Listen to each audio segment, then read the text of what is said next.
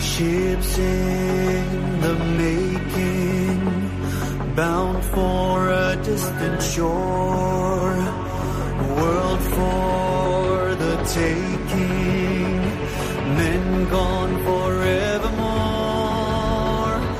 boarding and setting Sexto Continente. Dirigido por el obispo de San Sebastián, Monseñor José Ignacio Monilla.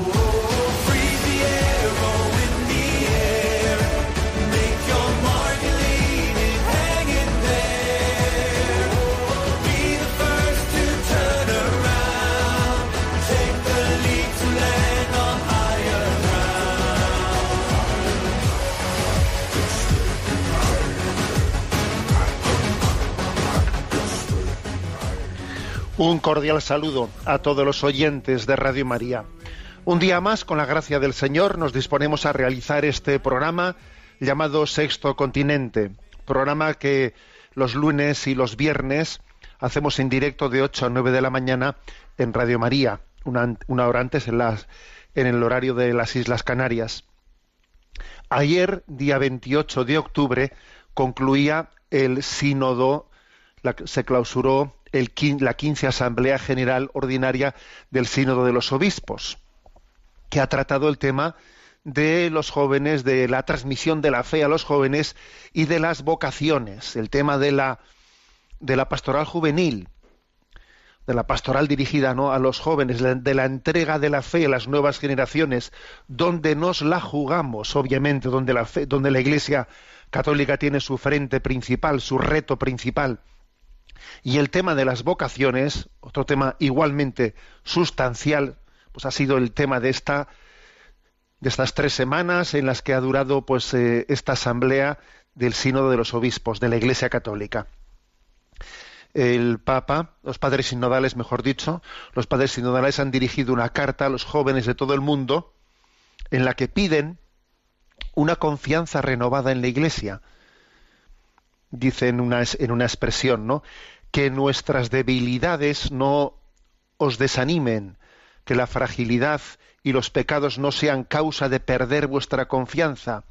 La Iglesia es vuestra madre, y repite esto, ¿no? La Iglesia es vuestra madre. Este es la, el mensaje final.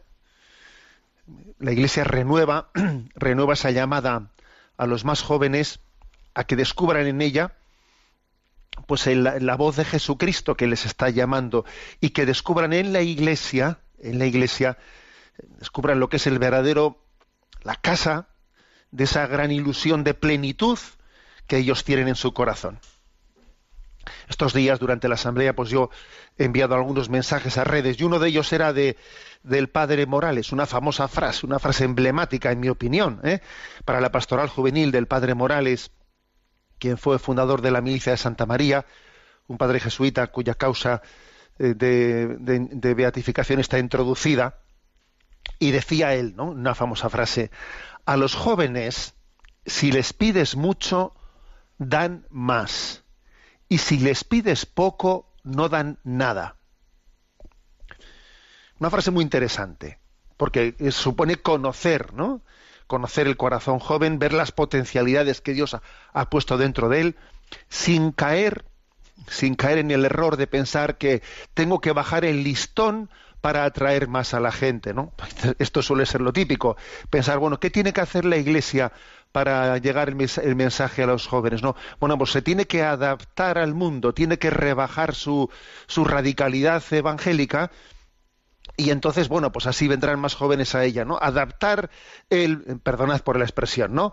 Adaptar el producto a la demanda para así atraer más, ¿no? Que es lo que hace pues el mundo político, ¿eh? Atraer el producto a la demanda. Y entonces, si hacemos eso, la paradoja es que nos convertimos en insignificantes. Y los jóvenes dicen, bueno, pues yo para tener una iglesia mundanizada ya me quedo con el mundo, ¿eh? que ya siempre el original eh, suele ser mucho más auténtico, ¿no? Que es el mundo mismo, no la iglesia mundanizada. Por eso creo que esta es también eh, este es el espíritu con el que tenemos que concluir el sínodo, ¿no? Con el que lo concluimos, creer verdaderamente en que tenemos un tesoro para transmitir, ¿no?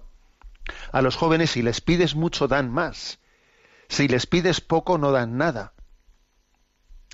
Y eso quiere decir que, que, ese, que ese, ese deseo, esa semilla de totalidad, de deseo de santidad, aunque no sea consciente, de deseo implícito de santidad que tienen los, los jóvenes, pues es que obviamente responde como vamos, es como como el pie del zapato y la como el zapato y el pie de la cenicienta, que es que encuadra perfectamente con esa llamada a la santidad a la que Jesucristo le ha pedido a la Iglesia que realice, ¿no?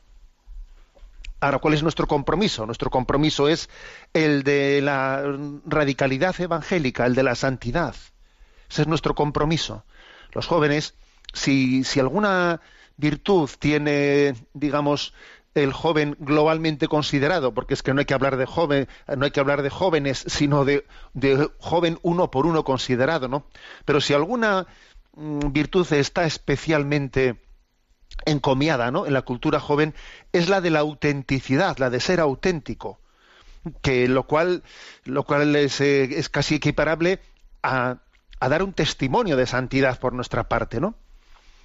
Decía la madre Elvira, fundadora del cenáculo, que los jóvenes escuchan con los ojos.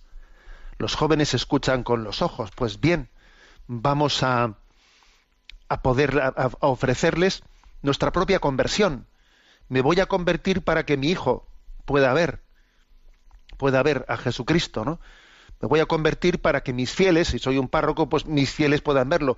Yo que soy una religiosa, me voy a convertir para que para que Jesucristo sea visible porque los, los jóvenes escuchan con los ojos. Luego, conclusión del sínodo, conversión, para que Jesucristo sea visible. Decía nuestro Papa emérito, Benedicto XVI, que los jóvenes no buscan una iglesia juvenil, sino una iglesia joven de espíritu, una iglesia en la que se transparenta a Cristo, el hombre nuevo. Vamos a ofrecer a nuestros jóvenes nuestra propia conversión, que será nuestra mejor aportación para esta pastoral juvenil. Este es nuestro saludo de entrada, ¿no? Al día siguiente de la conclusión del sínodo. Recuerdo que Sexto Continente es un programa que tiene también una interacción en las redes sociales a través de la cuenta de Instagram y Twitter que tienen el nombre de arroba obispo Munilla a través del muro de Facebook, que lleva mi nombre personal de José Ignacio Munilla. Y recordaros también que en la página multimedia en ticonfío.org, pues tenéis entrelazados todos los recursos de programas anteriores y no solo eso, sino, sino de otros recursos que se han ido generando. ¿eh? También en el podcast de Radio María y en el canal de iVox encontráis los programas anteriores. Y dicho esto, ¿eh? mm, ¿qué tema vamos a tratar? El tema principal. Bueno, voy a abrir una nueva serie, una nueva serie en este programa de Sexto Continente sobre el tema de las virtudes. Sabéis que durante el verano pues abrimos una serie sobre el tema, sobre aquel libro de C.S. Lewis, Cartas del Diablo a su sobrino, y las fuimos explicando una por una. Y después, al inicio del curso, fuimos explicando pues eh, los distintos capítulos del libro de Chesterton, Ortodoxia. Ahora quisiera abrir una serie sobre la explicación de las virtudes, una por una, ¿eh? que fuésemos desgranando una por una todas las virtudes. Son muchas, ¿eh? Y pues esta serie nos, llevará bastante tiempo, pero tendremos la libertad pues quizás de interrumpir de vez en cuando su explicación cuando surja algún tema de actualidad, pues para ir intercalando pues esta serie de la explicación de las virtudes con otros temas que vengan al hilo de la, al hilo de la actualidad. ¿eh? Pero permitidme hoy hacer una, una breve introducción al tema, ¿no? Al tema de las virtudes y por qué vamos a dedicar pues unos programas a las virtudes por la importancia, la importancia de ello. ¿eh? Bueno, la verdad es que yo creo que a nosotros mm, cuando uno se acerca, ¿eh? cuando uno se acerca al catecismo de la Iglesia Católica, allí ve la distinción entre virtudes teologales y virtudes morales, no, virtudes naturales también se les dice. ¿eh? Bueno, nosotros no vamos a hacer una explicación de las virtudes desde el punto de vista un tanto, digamos, del catecismo de la Iglesia Católica. Hombre, obviamente vamos a incluir el catecismo de la Iglesia Católica, ¿eh? pero nuestra explicación va a ser, va a estar más pegada a una explicación práctica que se incluya lo que es, por ejemplo, una escuela de padres, de consejos, consejos concretos que se intentan dar a los padres para ver cómo educar en esta virtud y en la otra, y en la otra, y en la virtud de más allá, a los hijos. ¿eh? O sea, hacemos una, una perspectiva no tanto teológica, sino más bien de educación práctica, ¿no? Integrando, obviamente, también las enseñanzas, ¿no? De, de la teología moral. O sea que desde esa perspectiva, bueno, pues eh, lo, igual lo lógico, si, se explican las virtudes siguiendo un poco la lógica de la teología moral, lo lógico sería empezar por las virtudes teologales, ¿no? Fe, esperanza y caridad. Y luego por las cardinales, ¿no? Prudencia, justicia, fortaleza, templanza. Eh, no, pero nosotros no vamos a seguir ese orden teológico eh, lógico, no, sino vamos a seguir un orden más práctico de lo que en la vida de las familias más, eh, más o menos no se va requiriendo para en la educación hacia los hijos. Bueno, y, y en la cultura en la que estamos, en esta cultura de que se podía hablar de la, de la ética de la libre elección, la ley del deseo, en la que cada uno, bueno, esta es la ideología de nuestro tiempo, ¿no? Algunos dicen que más que la ideología de género, lo habría que llamarle a, a la ideología del deseo, ¿eh? la ley del deseo, la ética de libre elección, en la que estamos, choca mucho, claro, con la educación de las virtudes. ¿eh? Según esta nueva, este nuevo paradigma de la ética de la libre elección y la ley del deseo, no es la verdad la que nos hace libres, ¿no? Sino que es la libertad la que teóricamente nos hace verdaderos. La voluntad se convierte en el único atributo que define al ser humano y que define la realidad, ¿no? Y entonces desaparecen los valores y las virtudes y son sustituidos por, por las apetencias, ¿no? El hombre será lo que elija ser, lo que elija ser. Es en el fondo un relativismo eh, que propugna vivir al margen de la verdad, ¿no? Entonces, por esto es tan importante, ¿no? Tan importante la virtud. Hay una definición eh, de virtud que me parece maravillosa. ¿eh? Como siempre recurrimos a San Agustín, que ya veis que le cito muchísimo, ¿no? San Agustín, en el libro de la ciudad de Dios, dice que la virtud es el orden del amor. La virtud es el orden del amor. Sí, el amor también tiene un orden porque en esta cultura se, parece que, el amor es desordenado, ¿no? No, la virtud es el orden del amor. No ha habido una frase mm, más manipulada y peor interpretada que, que, la de precisamente el propio San Agustín cuando dijo aquello de ama y haz lo que quieras, porque se ha dado la imagen de que el amor es la justificación para el desorden. No, no, no. La virtud es el orden del amor. La caridad es forma, fundamento y raíz y alma de todas las virtudes. ¿Mm? Sí, la caridad es la reina de todas las virtudes, pero es una reina que respeta todas las demás virtudes, las desarrolla, no las arrolla, las desarrolla. Entonces, por eso dice San Agustín que la virtud es el orden del amor. Y por lo tanto tenemos que educarnos en las virtudes, educarnos en ellas, ¿no? Ser amantes de las virtudes. Eh, hay una frase en nuestro, uno de nuestros mayores clásicos de la literatura, Miguel de Cervantes, que dice que uno de nuestros dramas, de nuestras desgracias, es que la virtud es más perseguida de los, mal, de los malos que amada de los buenos. Esa es una, una, una gran desgracia, que la virtud sea más perseguida por los malos que amada por los buenos. Bueno, nosotros vamos a amar las virtudes, amarlas, procurarlas, buscarlas. Eh, ¿Cómo vamos a hacer esta serie de programas? Bueno, pues principalmente me voy a servir de un libro de David Isaacs, ¿eh? que que está publicado en la editorial EUNSA, que tiene el título La educación de las virtudes humanas, donde se explican 22 perdón, 24 virtudes. Eh, es muy muy hermo- hermosos, las voy a leer todas, ¿no? Dice generosidad, fortaleza, optimismo, perseverancia, orden, responsabilidad, respeto, sinceridad, pudor, sobriedad, flexibilidad, lealtad, laboriosidad, paciencia, justicia, obediencia, prudencia, audacia, humildad, sencillez, sociabilidad, amistad, comprensión, patriotismo. Bueno, creo que es un libro eh, en, en el que la perspectiva que se hace es mm, de ayudar ¿no? a las familias a cómo educar a sus hijos en estas virtudes. Y también me voy a ayudar de un clásico también de, este tema, que es de Joseph Pieper, Pieper, las virtudes fundamentales, ¿no? Bueno, bueno, pues estos serán un poco los libros que nos acompañarán en, en esta, en esta serie, ¿no?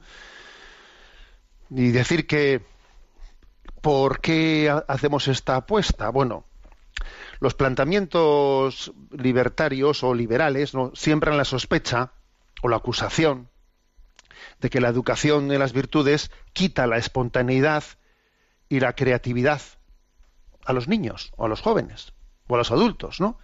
O sea, que educarle a alguien en las virtudes es como quitarle espontaneidad y creatividad, ¿no? Y piensan además que eso es motivo de vida rutinaria y sin sentido. Sin embargo, para poder elegir en libertad, hay que tener capacidad de elegir.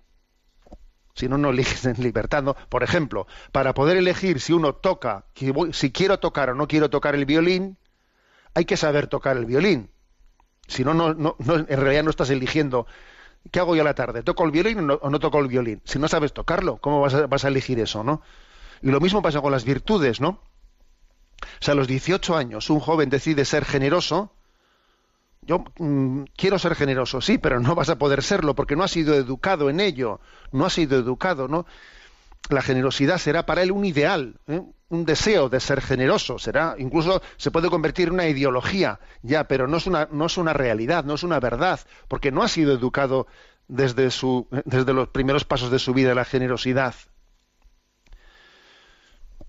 Por eso es importantísimo la educación en las virtudes desde el primer momento, ¿no? Y eso no es quitar libertad a los niños, a los adolescentes. Eso no es contrario a la espontaneidad y a la creatividad, no es contrario, ¿no? Y esto no genera eh, pues formas rutinarias de vida, como se acusa, ¿no? Aquí no hay peligro alguno de rutina, no hay riesgo alguno de rutina si entendemos que la virtud no es un fin en sí misma, sino que es un medio, un medio para alcanzar un bien. Claro, si por ejemplo alguien pues eh, explica las virtudes de forma equivocada, si por ejemplo se, alguno piensa que el orden, educar en el orden, en la virtud del orden, de ser ordenado, es un fin, no, no es un fin. Si tú educas en el orden como si fuese el fin de tu vida, ser ordenado, te conviertes en un maniático en un maniático del orden de que las cosas tienen que estar mm, como si alguien te mueve las cosas de como tú las habías colocado, te pones nervioso. Ya, porque, pero tú te has equivocado. Tú has, tú has educado en el orden como una manía. Has hecho un fin del orden. El orden no es un fin. El orden es un, es un medio para, para un bien que es bueno pues el bien de ser más eficaz, de, de ayudarnos en la convivencia, eh, pues para eso hay que ser ordenados, ¿no?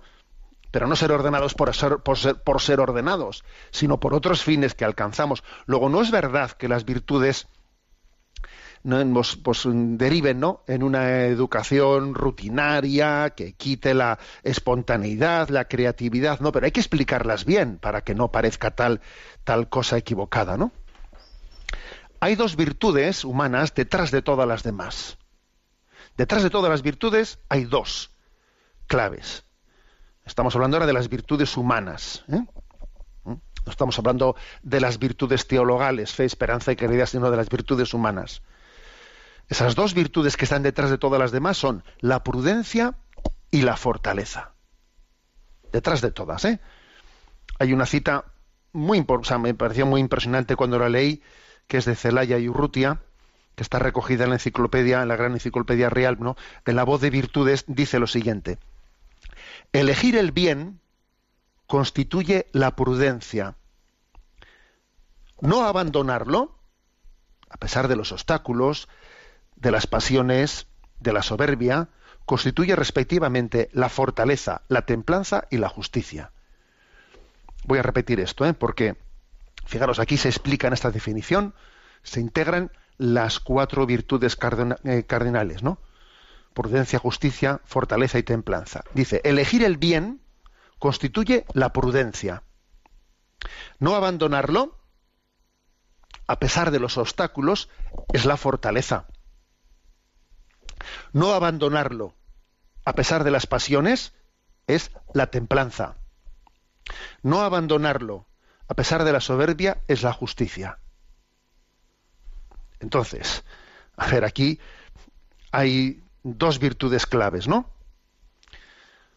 La prudencia para elegir bien y para acertar en lo que elijo y la fortaleza para mantenerte en ese camino y no salirte de él. ¿eh? Firmes en, en el camino correcto. Detrás de todas las virtudes, especialmente se esconden estas dos, la prudencia y la fortaleza. ¿eh? Bueno, el hecho de que la prudencia sea tan importante es, entre otras cosas, por lo que dice San Agustín. ¿eh? San Agustín dice que siempre hay dos vicios contra toda virtud. Dos vicios. Uno que es abiertamente contrario y otro que tiene apariencia de la misma virtud, pero no es verdadera virtud. Siempre hay dos. ¿eh? Por ejemplo, contra la virtud de la la- laboriosidad hay dos vicios contrarios. La pereza, está claro eso, ¿eh? Pero también el, aquel que trabaja sin límites, el que no sabe descansar, también eso está en contra de la laboriosidad. O sea, repito que San Agustín dice que contra toda virtud siempre hay dos vicios contrarios. Uno que es abiertamente contrario, la pereza, ¿no? Y otro que tiene apariencia de virtud, lo de, lo de no saber descansar. ¿eh? Esto pasa con todas las virtudes. Por ejemplo, pues, eh, pues la virtud del orden. Hay dos vicios contrarios, ¿no? El desordenado, que eso, eso se ve claro, ¿no? Pero también el que, el que vive el orden de manera desquiciada, uno que es un maniático del orden. También eso está en contra de la virtud del orden. ¿eh? O, pues, Pero digamos entonces, ¿no? Es muy importante la prudencia para no engañarse, porque en medio es virtus, en, en el medio está la verdad, pero, claro, la fortaleza es importantísima, porque además de ver por dónde tenemos que caminar, luego hay que dar pedales y hay que tener la fortaleza de mantenerse en ellos y que la templanza eh, nos, haga capaces de, vivir, ¿no? De ser perseverantes.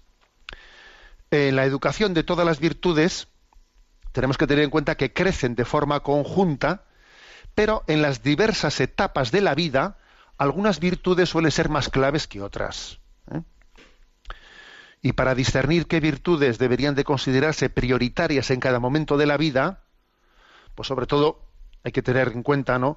Eh, Isaac, eh, David Isaacs, ¿no? En este libro de la educación de las virtudes humanas, él tiene en cuenta, bueno, la característica de cada edad, y la naturaleza de cada virtud. Y según eso, pues en determinadas etapas se, procura educar más en unas virtudes o, ma- o más en otras, ¿no? Aunque todas crecen conjuntamente, como he dicho, ¿no? A esto también hay que añadir otros factores, la personalidad propia de cada niño, que cada niño es único y repetible, la influencia de los distintos ambientes que vivimos, aunque los ambientes cada vez son menos distintos y son y estamos en un ambiente que está muy muy digamos eh, pues equiparado no por desgracia en unos sitios y otros no porque hay un ambiente un influjo de un ambiente pues que, que, no- que nos está asimilando a todos no pero mm, dicho esto dicho esto los padres tienen un gran reto y el gran reto en la educación en las virtudes es que hay que ir buscando un acuerdo una integración entre lo que uno debería de hacer de acuerdo con sus necesidades y lo que uno quiere y puede hacer según sus preferencias y según sus capacidades. Y eso hay que hay que integrarlo no hay que integrar el deber el querer y el apetecer. Hay que hay que integrarlo. ¿Mm? sabiendo que que las virtudes se complementan podemos considerar que hay un indicio un indicio de que la cosa va bien, por buen camino, ¿eh? en la educación de las virtudes en una familia. ¿eh? ¿Y cuál es ese indicio? Eh, pues mira, el indicio es que hay alegría. Si en una familia hay alegría, es signo de que las virtudes van creciendo de forma adecuada y armónica. Cuando no hay alegría, es que las virtudes no han crecido armónicamente. Si falta la alegría en la familia es porque no se está cultivando determinadas virtudes o porque no existe un equilibrio razonable en su desarrollo. ¿eh? La alegría es un buen elemento para, para discernir ¿eh? si las virtudes crecen bien. Y dicho esto, bueno, pues eh, en este libro se, se, hace, o sea, se atreve a hacer este hombre, ¿no? Pues desde su gran conocimiento, porque es un hombre que ha sido muy especialista en la pedagogía, etcétera, ¿no? Ha sido muchos, muchísimos años profesor en, de pedagogía en la Universidad de Navarra. Pues él viene a, subrayar que hasta los siete años, hasta los siete añitos de edad, pues las virtudes principales en las que conviene eh, insistir o subrayar son las de la obediencia, la sinceridad, el orden. Desde los ocho hasta los doce años, las virtudes principales son la fortaleza, perseverancia, laboriosidad, paciencia, responsabilidad, justicia, generosidad. Desde los trece hasta los quince años, el pudor, sobriedad, sencillez, sociabilidad, amistad, respeto, patriotismo, y desde los 16 a los 18, prudencia, flexibilidad, comprensión, lealtad, audacia, humildad, optimismo. Y alguno estará diciendo, y para los que tenemos más que 18, pues todas a la vez, todas conjuntamente, ¿eh? obviamente. Eh, la vida, es obvio, ¿no? Que la vida acontece de una, y la vida familiar, ¿no? Acontece de una manera espontánea que no cabe encorsetar en unos parámetros prefijados, ¿no? Pero puede ayudar el esquematizar las virtudes ¿eh? para tomar más conciencia del necesario crecimiento de todas ellas, ¿no? Y no solo de algunas. ¿eh? Y es claro que lo que importa es el conjunto, es el conjunto, pero es importante fijarse en el detalle para que así ayude al conjunto, ¿eh? al conjunto. Bueno, y luego termina el autor, ¿no? David Isaacs, diciendo una cosa que es muy, muy curiosa, muy interesante, ¿no? ¿Cuáles son las tres virtudes que recomendaría especialmente para los padres de familia y los educadores? Y dice estas tres. Perseverancia, paciencia y optimismo. Él dice, ojo, estas tres virtudes tienen que ser las virtudes de, del educador, perseverancia, paciencia y optimismo. Y yo me atrevo, ¿no? En esta pequeña, en esta primera explicación, aproximación que hemos hecho a esta introducción de lo que vamos a hacer, ¿no? Pues en los próximos programas, que es ir explicando una por una, ¿no? Pues las, eh, virtudes, pues en concreto, pues, eh, la, próxima, Dios, si Dios quiere, será la de la generosidad. Bueno, pues, y yo me atrevo a decir que estas tres virtudes dirigidas a los padres y a los educadores, perseverancia, paciencia y optimismo, también yo me las atribuiría hacia cada uno de nosotros mismos. Estas tres virtudes tenemos que tenerlas para ser, para precisamente crecer, crecer nosotros en virtudes, no solo educar ¿eh? a los niños y a las nuevas generaciones en virtudes, sino cómo crecer yo en virtudes. Pues mira, teniendo un camino en el que tengamos perseverancia y paciencia con nosotros mismos, porque muchas veces eh, uno de los mayores enemigos que tenemos es la, la falta de aceptación de nosotros mismos, vemos nos autodecepcionamos porque vemos que no avanzamos como uno quisiera avanzar en la vida en la vida espiritual, en la vida moral. Dice, pues es que de vez en cuando tenemos retrocesos en nuestra vida, pues por episodios desgraciados que parece que nos retrotraen, que hemos, que hemos perdido el terreno que habíamos avanzado eh, en los últimos meses y años y de repente tenemos una crisis y volvemos para detrás, para atrás, ¿no? Y entonces, a ver, es muy importante la perseverancia y la paciencia, no solo con los niños y los adolescentes, ¿eh? con uno mismo, con uno mismo. Y, y, el optimismo también con uno mismo. Porque uno, uno fácilmente puede decir, pues yo me veo cada vez peor. Yo no sé si avanzo en esta vida, no sé si estoy, avanzando. Eh, ten optimismo, ten la confianza, ten la confianza de que Dios está haciendo su obra en ti, a pesar de que haya momentos en los que tengas la, percepción de que no avanzas, sino que retrocedes. Confía en que Dios está haciendo su obra. Solamente el hecho, solamente el hecho ya de que alguien sea capaz de hacer una lectura crítica de sí mismo, diciendo, creo que voy por mal camino, que voy retrocediendo, a ver, eso ya, eso ya es una luz. Ya es una luz. La autocrítica, la autocrítica es un regalo, es un don de Dios, es un, es un signo que te debe de llevar a tener eh, la confianza de que vas avanzando y que hay una esperanza de que, de que Dios llevará a plenitud esa obra de santificación que hay dentro de ti. Bueno, pues os, os pido que encomendéis en vuestra oración para que acertemos en esta serie larga que abriremos de la explicación de las virtudes una por una, las iremos desgranando en nuestro programa de Sexto Continente. Como hemos comenzado, como hemos comenzado haciendo una, una referencia a, al sínodo de los jóvenes, vamos a poner una canción sobre según estoy os estoy hablando que ya os estáis dando cuenta que me estoy quedando aquí veo que el ordenador el ordenador me está fallando y no voy a ser capaz de poneros la canción que quería poneros del himno de la Jornada Mundial de la Juventud que va a ser en Panamá. ¿eh? Lo tenía seleccionado y aquí la tecnología a veces nos falla. Pues nada, le vamos a pedir a Yolanda que nos ponga un que nos haga su descanso musical desde la emisora. Ser como María la que un día dijo sí ante la llamada de tu proyecto.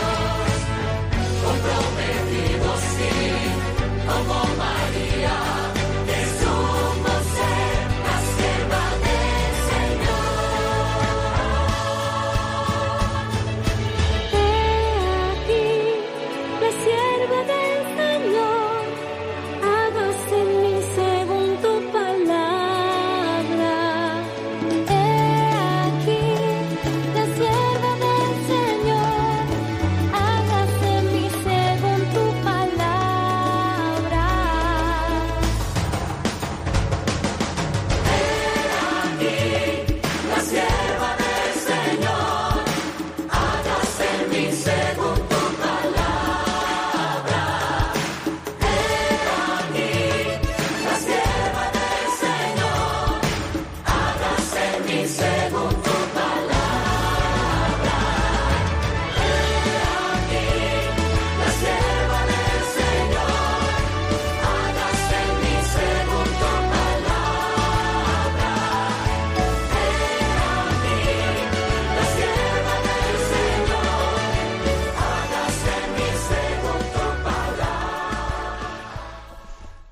Bueno, ya ven ustedes que aquí tenemos gente en Radio María con muchos reflejos, porque me quedaba yo con el ordenador colgado sin ser capaz de ponerles esa canción del himno de la próxima Jornada Mundial de la Juventud, que será en, en enero, la tenemos muy próxima.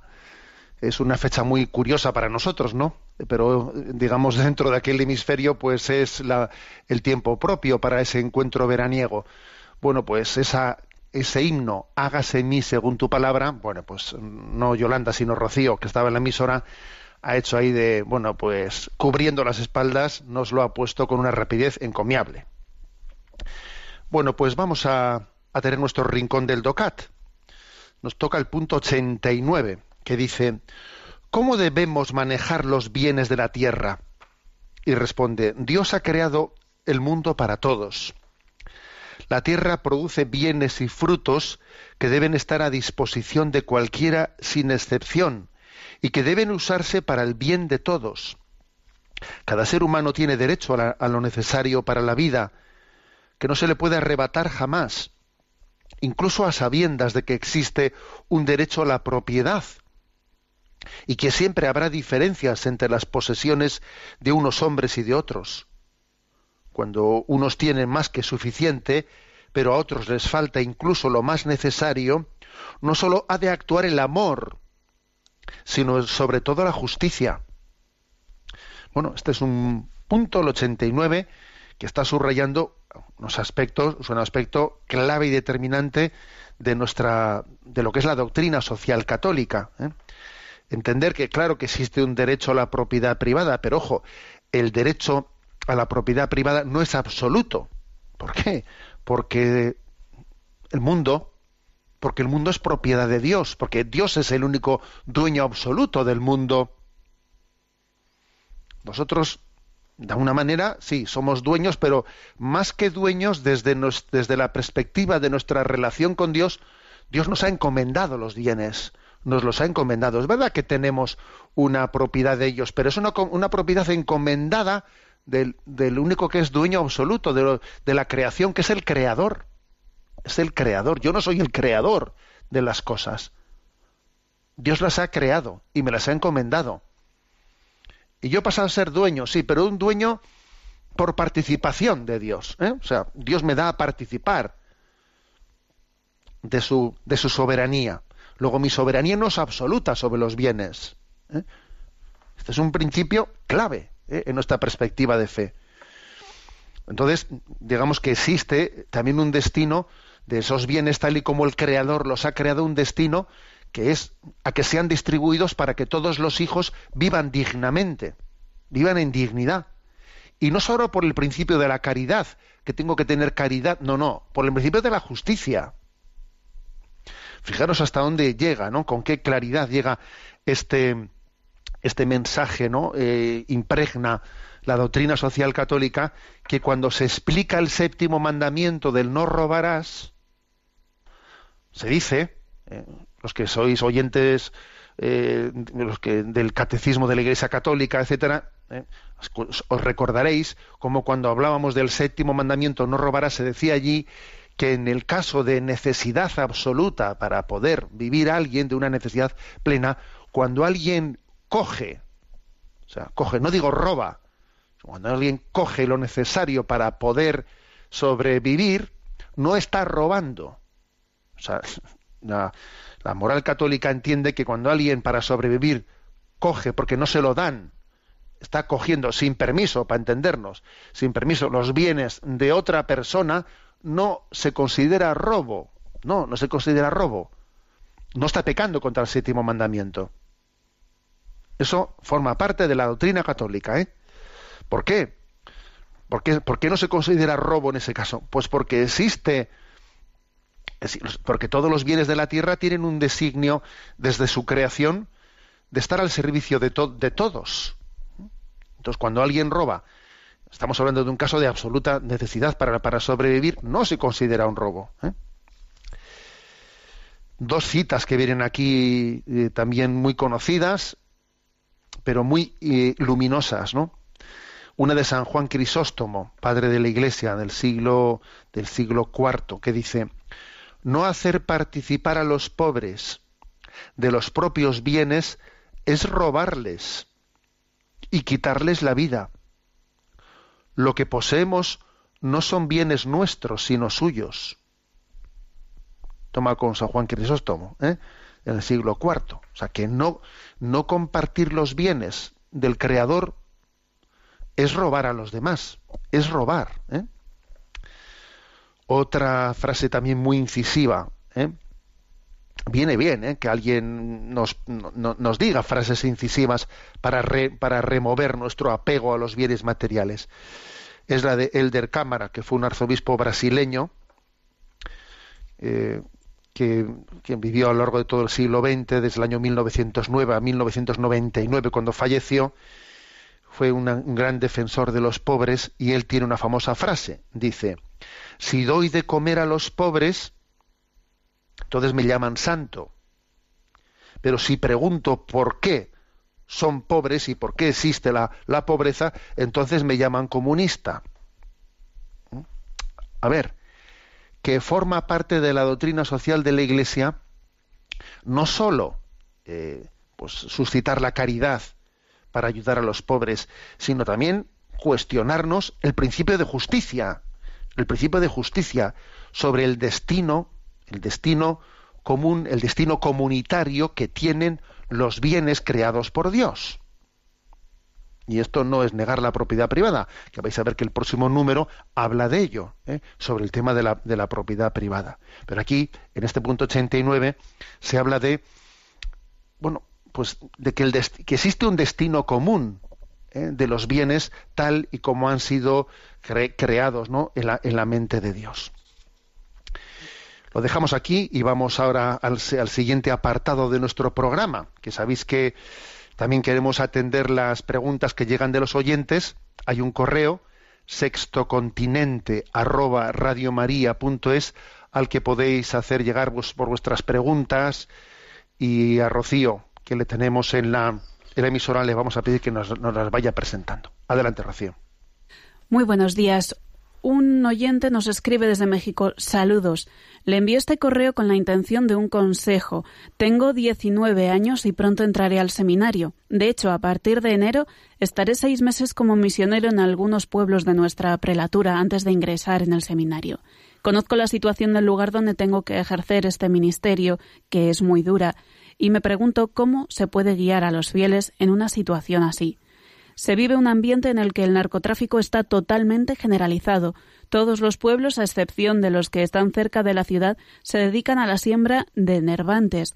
Para ello, el cultivo de la droga es lo más normal, hasta el punto de que el misionero les visita mientras que están ocupados en estos cultivos. Es común que los niños pidan permiso al maestro para salir de clase y ayudar a sus padres con este trabajo ilícito. Los enfrentamientos entre ellos son muy comunes, a veces hasta llegar al asesinato. Se ha creado una cultura de la muerte donde los jóvenes dejan de estudiar para trabajar en la siembra o en los o como pistoleros.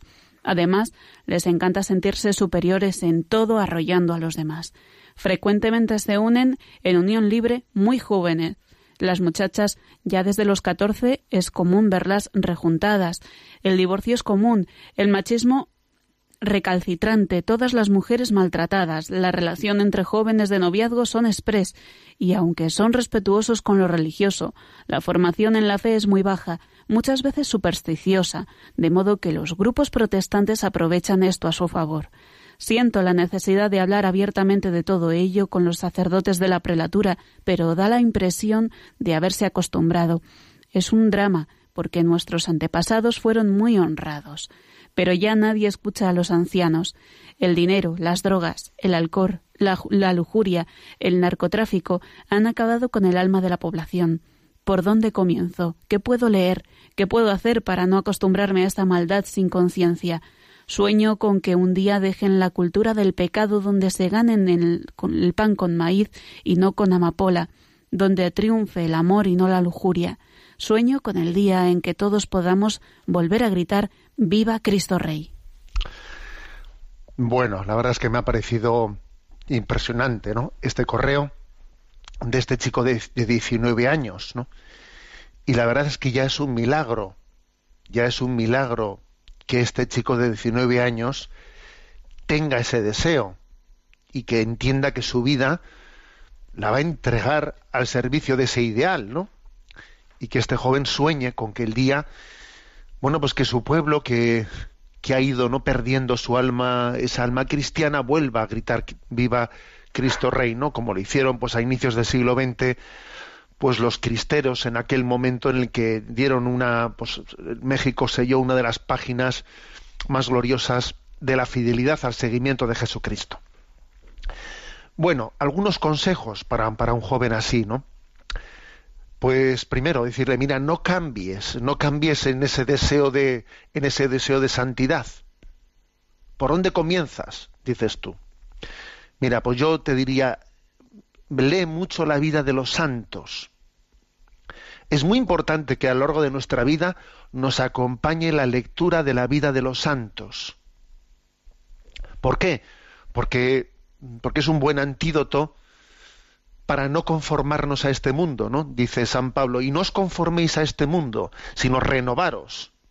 Estar, siempre eh, renovando nuestro deseo de conversión, nuestro deseo de decir la santidad es posible, la santidad es posible. Si uno deja de tener referentes, ¿no? La referencia de los santos, y entonces tiene, se está rodeado pues de lo que de facto acontece en esta vida, va perdiendo va perdiendo la esperanza de santidad y entonces se acaba conformando con este mundo diciendo bueno esto es así y esto no hay quien y esto no hay quien lo cambie pues ya hay que asumir que que es la droga, que es pues, pues la que está primando aquí, y hacemos un pacto, un pacto de mediocridad. Y luego, como siempre, los hay peores, pues uno se justifica diciendo, no, no, si los hay peores. No, no cabe hacer tal, tales componendas. Mi consejo es, durante toda tu vida, ¿no? Ten una lectura continua de la vida de los santos. Y siente que lo normal, lo normal es la santidad. Aunque no sea lo frecuente, lo normal es la santidad. Mira, hubo un profesor de, de moral que ya falleció, don Evencio Cofreces, que él era de Palencia y fue profesor mío de moral, que nos dijo una cosa que a mí se me quedó grabada, ¿no? Y dijo, mira, no hay que confundir lo normal y lo corriente y es un desastre cuando confundimos ambos conceptos, ¿no? Lo normal, o sea, lo, perdón, lo corriente, por ejemplo, en tu, en tu contexto cultural, ¿no? Pues es que la gente esté cultivando droga, eso es, pues, pues ha llegado un momento en que es lo corriente, pero no es lo normal, ¿sabes? Y hay cosas que son normales, como, como que un joven como tú, de 19 años, tenga estos ideales de santidad, le rece a la Virgen María, rece el rosario, desee ser santo, ¿no? Eso es lo normal, pero no es lo corriente. Entonces, en esta vida hay que ser normales, no corrientes, ser normales. Y ser normal es lo que tú estás haciendo. Ser normal es pues tener el deseo de que la vida sea conforme, ¿no? al evangelio, al evangelio de Jesucristo. Bueno, pues este es nuestro deseo y tenemos pues mucha no, nos sentimos como un lujo para nosotros que haya oyentes como tú que nos acompañen ¿eh? y ojalá nosotros te podamos contribuir con nuestro pequeño grano no a tu formación en el seminario y le pediremos también a la Virgen a la Guadalupana que te acompañe en situaciones peligrosas porque también te voy a decir una cosa no tienes que encomendarte mucho encomiéndate a los mártires y especialmente a los mártires de la cristiada ¿eh? de México encomiéndate a ellos, ¿no? Porque obviamente ser fiel en esas circunstancias supone abrazar la vocación martirial. La fidelidad eh, integra la vocación martirial, ¿no? Luego encomiéndate a los mártires, ¿no? Y lee mucho las vidas de los santos. Y encomiéndate en el Santo Rosario a la Guadalupana, ¿no? Y adora mucho a Jesucristo en la Eucaristía y Dios te bendecirá. Adelante con la siguiente consulta. Otro oyente escribe desde México, desde Veracruz, en esta ocasión. Dice, tengo 25 años y llevo mucho tiempo que no comulgo. Voy a misa y trato de buscar a Dios, pero no comulgo porque no me he confesado como yo quisiera, conforme, y la razón es porque no quiero decir ciertos pecados que he hecho. No crea usted que no me arrepiento de esos pecados, claro que me arrepiento. Son pecados que nunca quiero volver a realizar, pero no los quiero decir en confesión porque para mí son totalmente feos. Yo sé que el Señor Jesús me ama y que es Él quien me escucha la confesión en la persona del sacerdote, pero me siento incapaz de decir estos pecados al sacerdote. Otra razón por qué no me confieso es porque he pasado tanto tiempo que aunque yo haga miles de esfuerzos, no recordaré todos mis pecados. Y claro, Me acuerdo de lo que dice la Biblia, quien comulga indignamente comulga su propia condenación, y eso me da mucho miedo. Entonces, ya que escribí el por qué no comulgo y el por qué no me confieso, quiero otra pregunta. Recuerdo que en una misa un sacerdote dijo que con la unción de los enfermos se perdonan todos los pecados y por ello en una ocasión me apunté a recibir la unción, aunque no estaba enfermo, para que mis pecados fueran perdonados sin necesidad de confesarme. Entonces, Padre, mis preguntas son si no me, confieso, pero soy ungido con el aceite para los enfermos, ¿puedo comulgar? Y ya no será necesario que me confiese. Muchas gracias. Espero su respuesta. Bueno, eh, primero respondo brevemente a esto último. ¿eh? Eh, el sacramento de la unción de los enfermos otorga el perdón de los pecados cuando alguien está en una situación en la que no puede confesarse, no tiene capacidad de poder confesarse, pues por la, porque la, su enfermedad le impide ¿eh? realizar la confesión. Y obviamente, pues en ese caso recibe la gracia del perdón de los pecados, lógicamente condicionada a que haya podido tener arrepentimiento de ellos, ¿no? Por lo tanto, recurrir al sacramento de la unción de los enfermos para recibir el perdón sin confesarse es una manipulación del sacramento que no tiene ningún sentido. ¿De acuerdo? ¿Eh? O sea, ha- hablemos claro. ¿eh?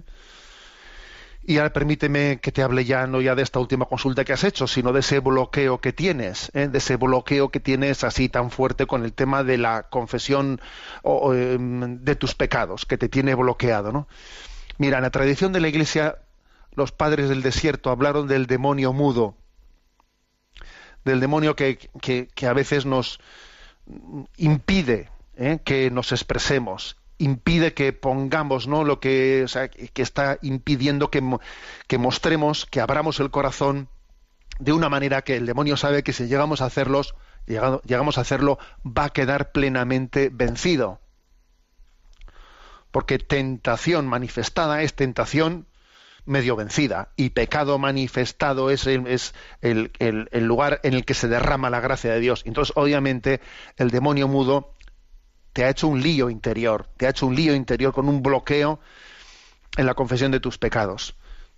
Se me ocurre comentarte dos cosas. Primero, me parece también, tú eres mexicano, ¿eh? y también el joven anterior que ha escrito, que nos ha escrito, también es mexicano, ¿no? Supongo que habrás escuchado su testimonio, el testimonio de ese joven que de una manera martirial está dispuesto a dar su vida, ¿no? Por su pueblo, para que su pueblo viva la felicidad de vivir conforme, ¿no? A la, al designio de la santidad de Dios. Está dispuesto a jugarse la vida. Digo yo, digo yo que cuando vemos testimonios como ese, tendremos que estar también dispuestos a darlo todo, ¿no? Yo, yo me imagino que, que viendo ese bloqueo, esa dificultad que tienes ante, ante este joven que da su vida de esa, de esa manera, yo creo que seguro que la Virgen de Guadalupe te va a dar la gracia para superar ese bloqueo. Pide la gracia, pide la gracia. Yo te doy un consejo, ¿no? El consejo de que escribas, ¿eh? escribas en, un papel tu confesión y con tus pecados escritos, escritos, vete ante un sacerdote. Vete. Y le das el papel, o se lo lees tú delante de él, ¿no? O sea, es decir, para que, mira, hazlo de una manera en la que no seas manipulable, porque tienes un, un temor que es absurdo, que es absurdo. De otras cosas, porque para un sacerdote es una gran fiesta, una gran fiesta cuando eh, un, un gran pecador se convierte, ¿no? Luego hace ese método para no. Mira, he leído he leído estos días un libro que me ha dejado enamorado, ¿no? Que es el libro que se titula eh, Un seminarista en las SS. Un seminarista en las SS es un libro que está en editorial Palabra para quien quiera eh, leerlo. Es una historia impresionante, ¿no? Impresionante. Y, pues es un chico, bueno, eh, ya falleció, ¿eh? Pero él era un joven seminarista franciscano alemán que se vio metido en la Segunda Guerra Mundial, claro, le alistaron, etcétera, ¿no?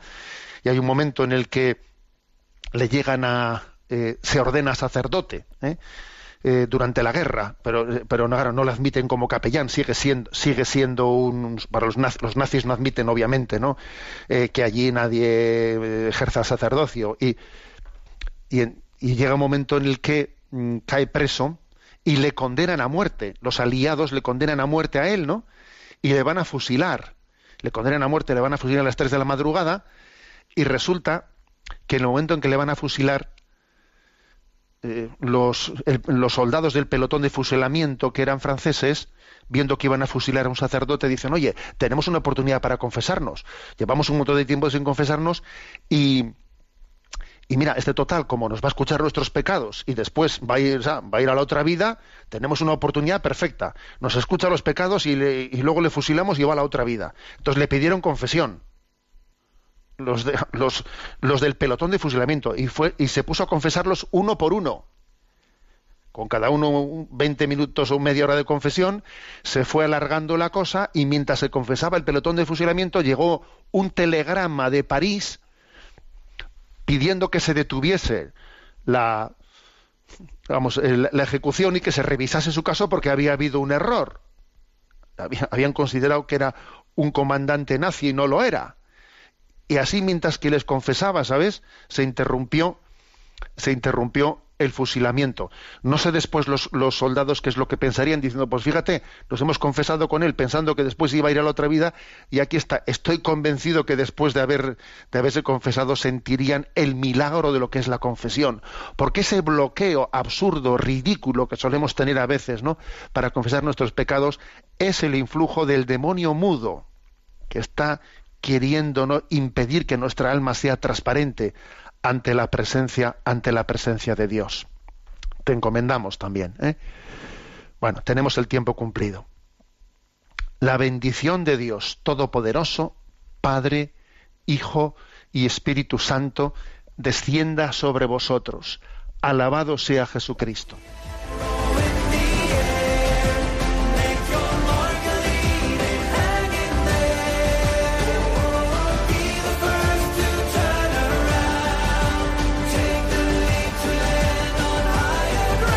Y así finaliza en Radio María, Sexto Continente, un programa dirigido por el obispo de San Sebastián, Monseñor José Ignacio Monilla.